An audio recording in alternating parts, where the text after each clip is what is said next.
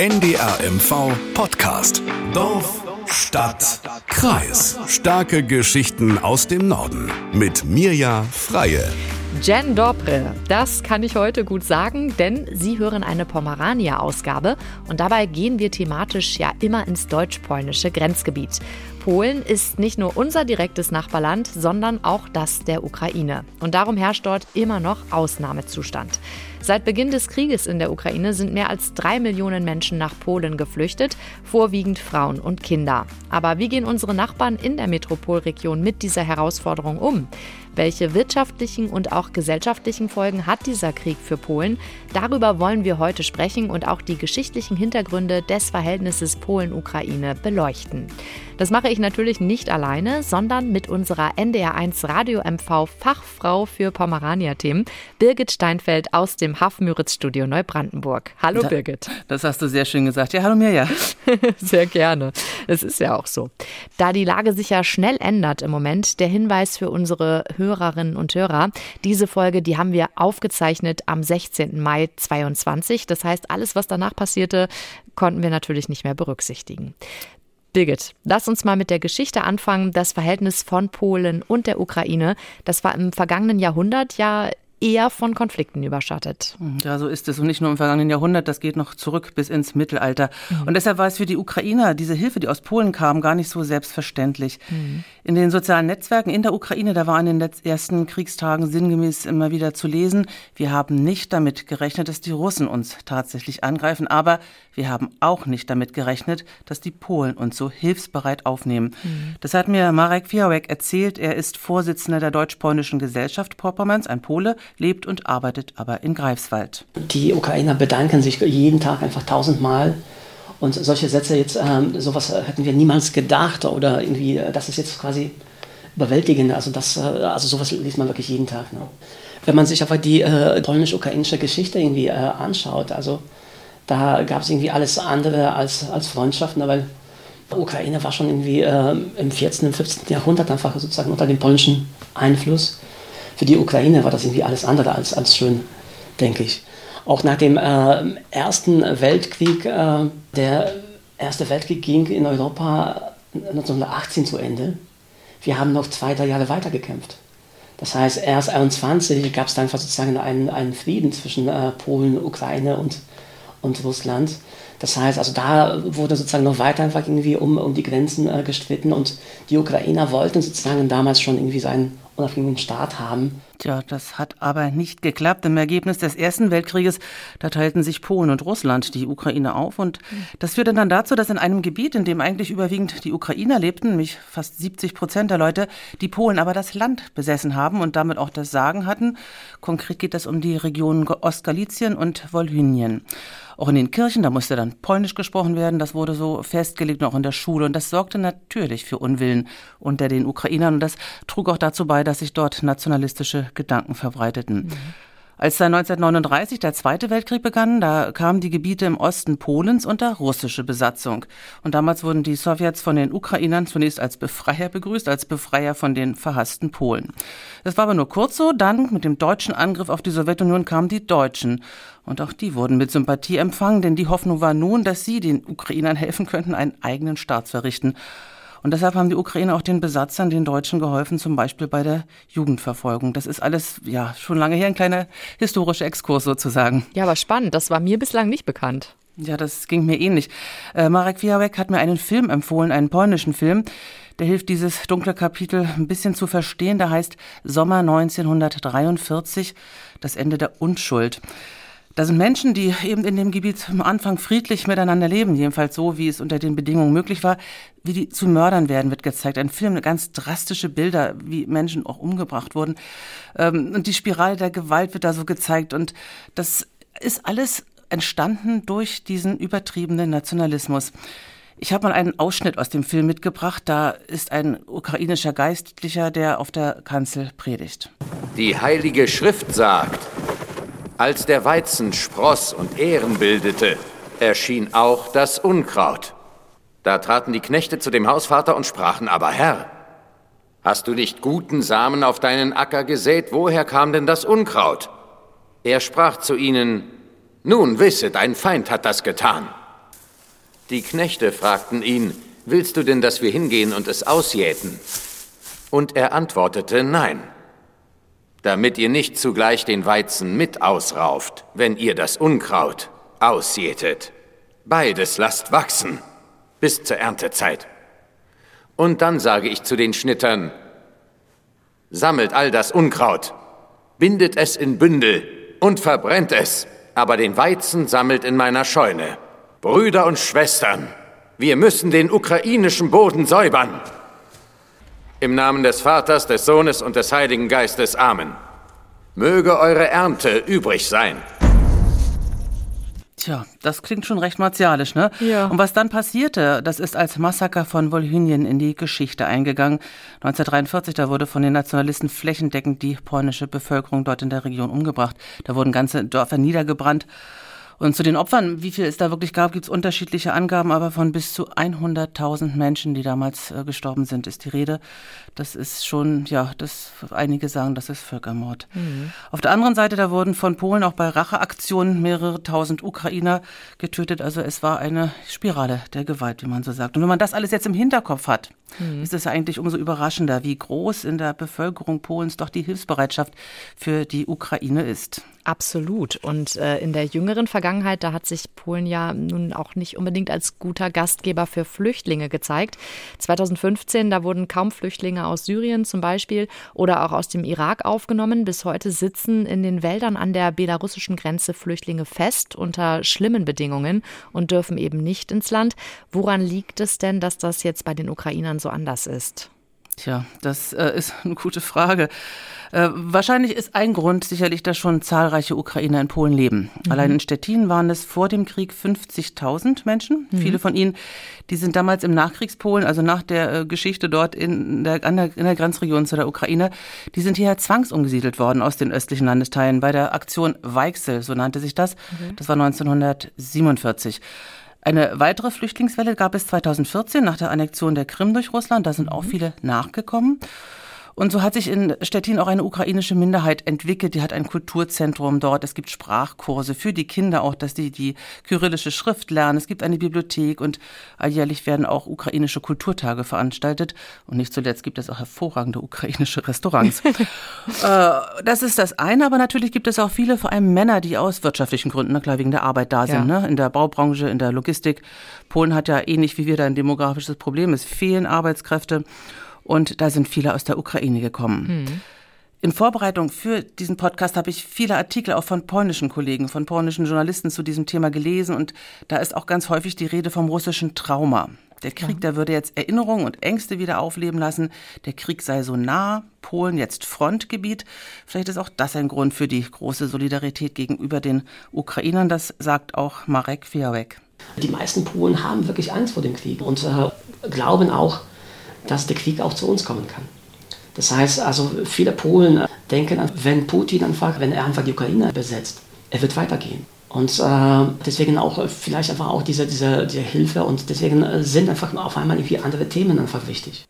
Ja, das ist ja auch ein, ein Thema, was sowohl auch unsere skandinavischen Nachbarn jetzt gerade sehr umtreibt, Schweden mhm. und Finnland.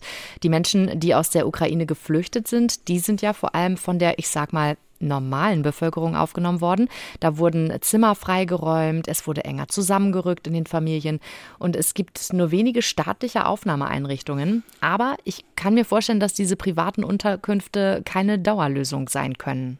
Ja, es ist sicherlich keine Dauerlösung, aber mhm. die Bereitschaft, Menschen aufzunehmen, die ist immer noch da. Das habe ich von verschiedenen Gesprächspartnern gehört. Und das sieht auch Marek Fiawek so, der ist auch voller Begeisterung für seine Landsleute. Hören wir mal rein. Wir sprechen jetzt in Polen einfach nicht über Geflüchtete. Wir sprechen immer noch über Gäste. Und das ist wirklich, äh, das ist wirklich irgendwie etwas, was alle überrascht hat. Das heißt also, wir haben Gäste aus der Ukraine.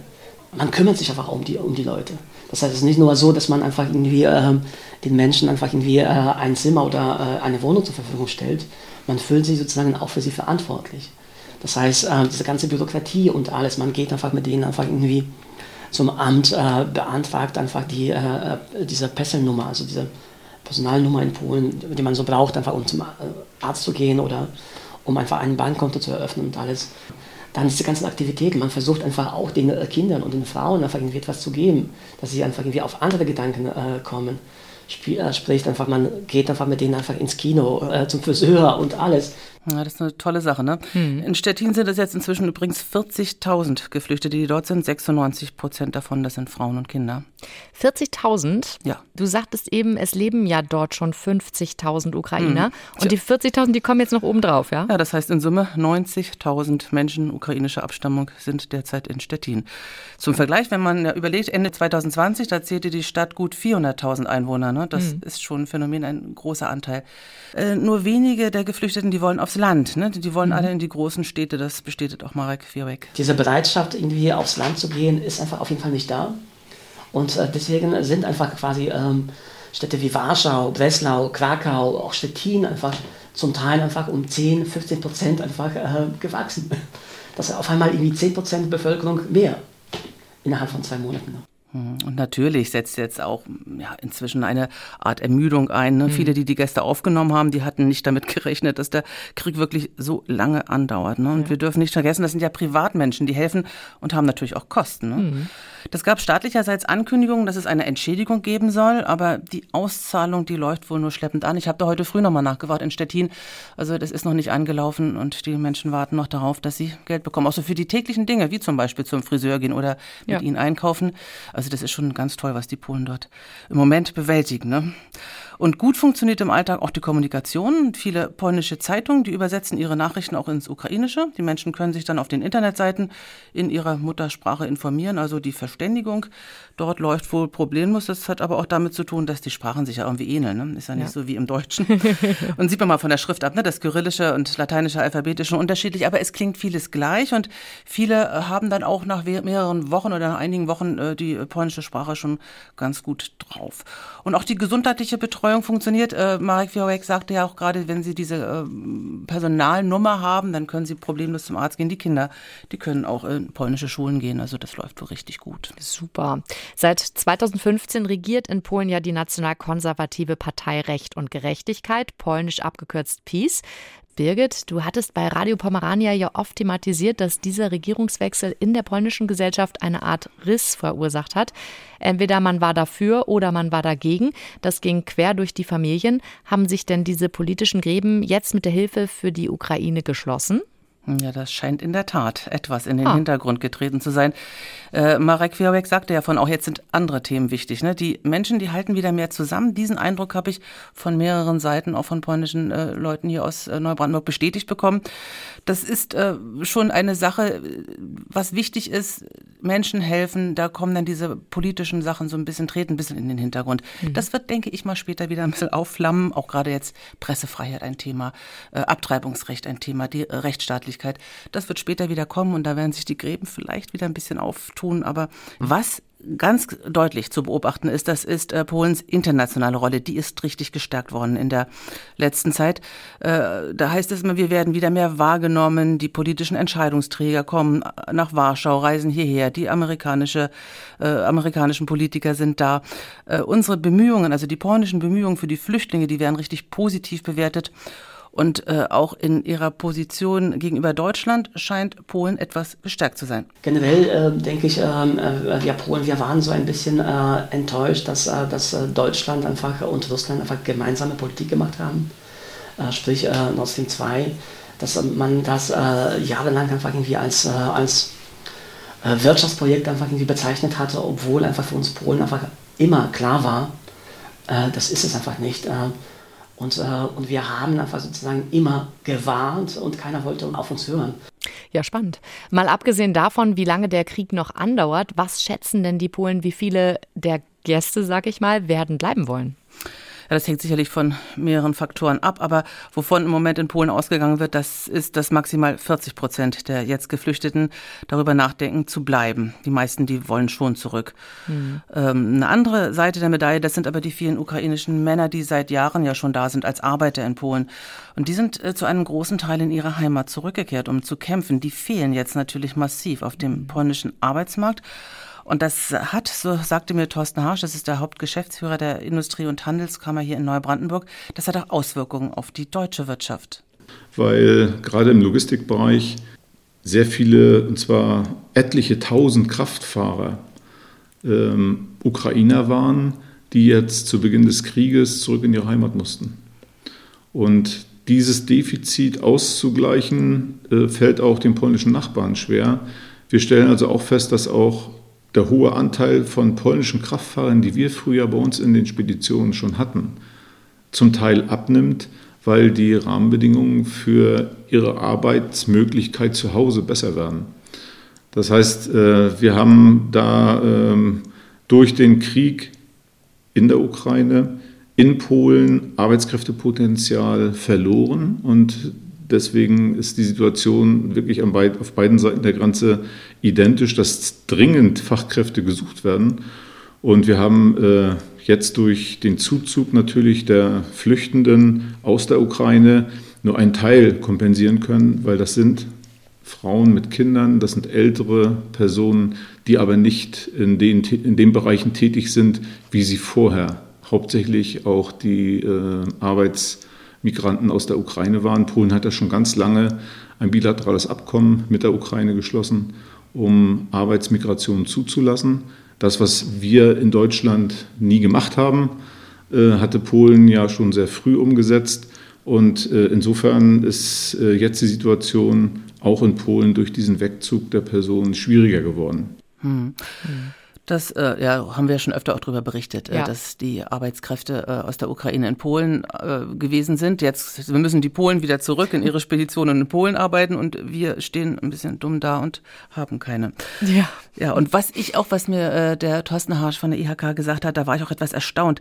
Das ist, dass die polnische Wirtschaft bislang wohl richtig gut durch die beiden Krisen gekommen ist. Also hm. sowohl durch die Pandemie, Pandemie als auch durch den Krieg. Es gibt kein Einschnitt auf der polnischen Seite. Das Wirtschaftswachstum ist stabil, deutlich besser als in Deutschland. Das Problem, das unsere polnischen Nachbarn im Augenblick haben, ist die wirklich sehr hohe Inflation. Da steuert die polnische Zentralbank durch eine Erhöhung der Leitzinsen nach. Die dürften jetzt um die 5 Prozent liegen, also deutlich mehr als in Deutschland. Diese Entscheidungen erzielen auch schon Wirkung, aber im gesamten Kontext auch mit der Erhöhung der Löhne, die im letzten Jahr deutlich zugelegt haben, äh, ist die Situation in Polen mit den Maßnahmen, die die Regierung beschlossen hat, mit der Absenkung der Mehrwertsteuer und unter anderem auf, der, auf Kraftstoffe, ist das Thema für die polnische Seite nicht so dramatisch. Das ist schwierig, aber trotzdem hat sie das hohe Wirtschaftswachstum in die Lage versetzt, auch in den Zukunftstechnologien europaweit mit an der Spitze zu sein. Wenn wir nur das Thema E-Mobilität, Batterieproduktion nehmen, äh, spielen die polnischen äh, Unternehmen eine zentrale Rolle. Tja, also nichts hm. ist mit Billiglohnland oder so. Da sind wir aber schon wieder beim neuen Thema, die polnische Wirtschaft, die wächst enorm und es wurden dort von der Regierung strategische Entscheidungen getroffen, die sich jetzt im Nachhinein als für die Energieunabhängigkeit als goldrichtig erwiesen haben. Ich sage nochmal das Stichwort Swinemünde, mhm. der LNG-Hafen. Ja. Über den landet inzwischen bis zu 25 Prozent des polnischen Gesamtbedarfs an Erdgas an. Und demnächst, also zum Jahresende, ist geplant, die Baltic, äh, Baltic Pipeline aus Norwegen in Betrieb zu nehmen. Da kommt dann norwegisches Gas an. Also das ist schon eine spannende Geschichte und das sollten wir vielleicht einmal in einer der kommenden Folgen von Dorf, Stadt, Kreis Pomerania nochmal aufgreifen. Auf jeden Fall, das habe ich auch schon gedacht. Ich möchte hier übrigens mal ganz lieb Danke sagen all jenen, die uns wirklich tolle Themenideen an unsere Dorf-Stadt-Kreis-E-Mail-Adresse geschickt haben. Ich weiß nicht, ob es dir aufgefallen ist, liebe Birgit, aber vor allem für unsere Pomerania-Ausgaben kommt da immer sehr viel positives Feedback und wirklich viele neue Ideen. Dankeschön erstmal. Ja, die ne? werden wir auch aufgreifen, die Ideen. Ich habe auch schon einiges gesammelt. Super. Ja, und wenn Sie uns auch Ihre Meinung mitteilen möchten oder Wünsche, Ideen oder Anregungen haben, dann schreiben Sie uns gerne noch an Dorf, Stadt, Kreis, alles klein und in einem Wort, at ndr.de. Ja, Birgit, nochmal zu unserem heutigen Thema. Wie sieht denn jetzt so dein persönliches Fazit aus? Was glaubst du, wie geht's weiter mit dieser polnisch-ukrainischen Annäherung? Da denke ich, da gibt es keine Probleme. Die sind auf einem guten Weg und die halten zusammen. Das ist schön, ne? Das ist doch toll, dass es in all diesen, ja, ich sag mal, negativen Nachrichten auch so was Positives immer doch zu finden gibt, ne? So ist es ja. Danke dir vielmals, liebe Birgit, für die Vorbereitung dieses Themas. Natürlich finden Sie die detaillierten Infos zu dieser Folge auch bei uns auf der Internetseite unter www.ndr.de-mv. Alles nochmal zum Nachlesen und auch zum Nachhören.